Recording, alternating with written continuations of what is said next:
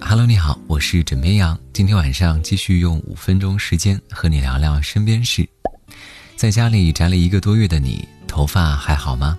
离开了托尼老师，感觉每一根头发都拥有了自己的想法。没办法，只能够自力更生了。根据数据显示，近段时间理发类商品的销量增幅加快，理发器成交额同比增幅达到了百分之三百五。除了理发器之外，像理发的喷壶、理发的剪刀、理发围布也卖得非常好。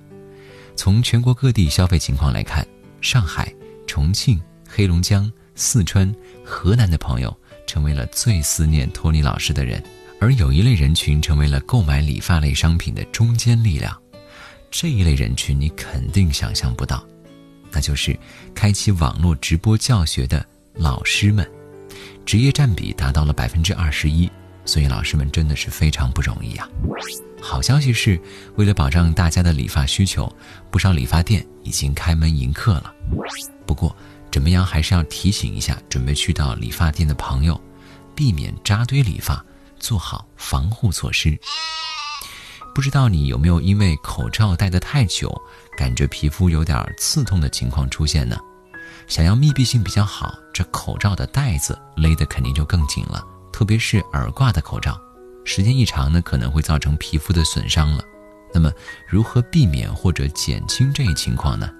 近日，北京协和医院皮肤科主任医师刘杰给出了解答：最好每两到三个小时变换口罩的佩戴位置，口罩反复或持续使用六个小时之后建议更换。对已经出现的皮肤压伤、轻度压痕呢，不需要治疗。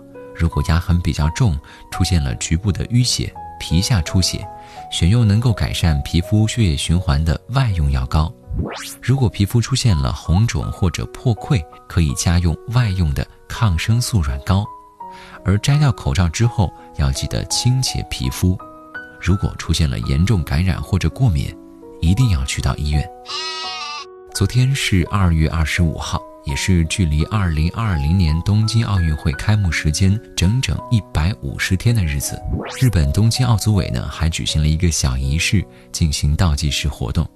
随后，曾担任国际奥委会委员的迪克·庞德接受采访时表示，如果新冠肺炎疫情在五月下旬得不到控制，那么二零二零年的东京奥运会可能将被取消。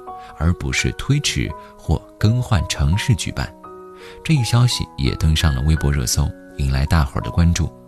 不过，东京奥组委表示，迪克·庞德的表态并非国际奥委会的官方立场，而国际奥委会正就如期举行东京奥运会进行筹备。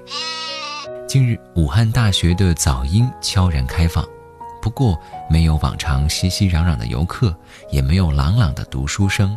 武大今年的樱花开得有些清寂，但是即便如此，它们依然用力地绽放着，一如武汉这座城市，勇敢而顽强。但其实他们并不孤单。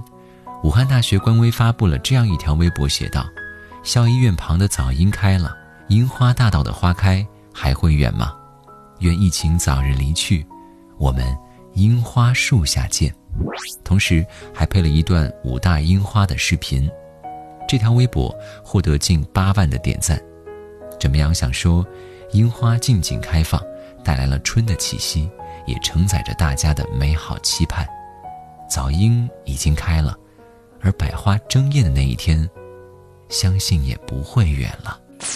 好啦，今天呢，先跟你聊到这里。我是枕边羊，跟你说晚安，好梦。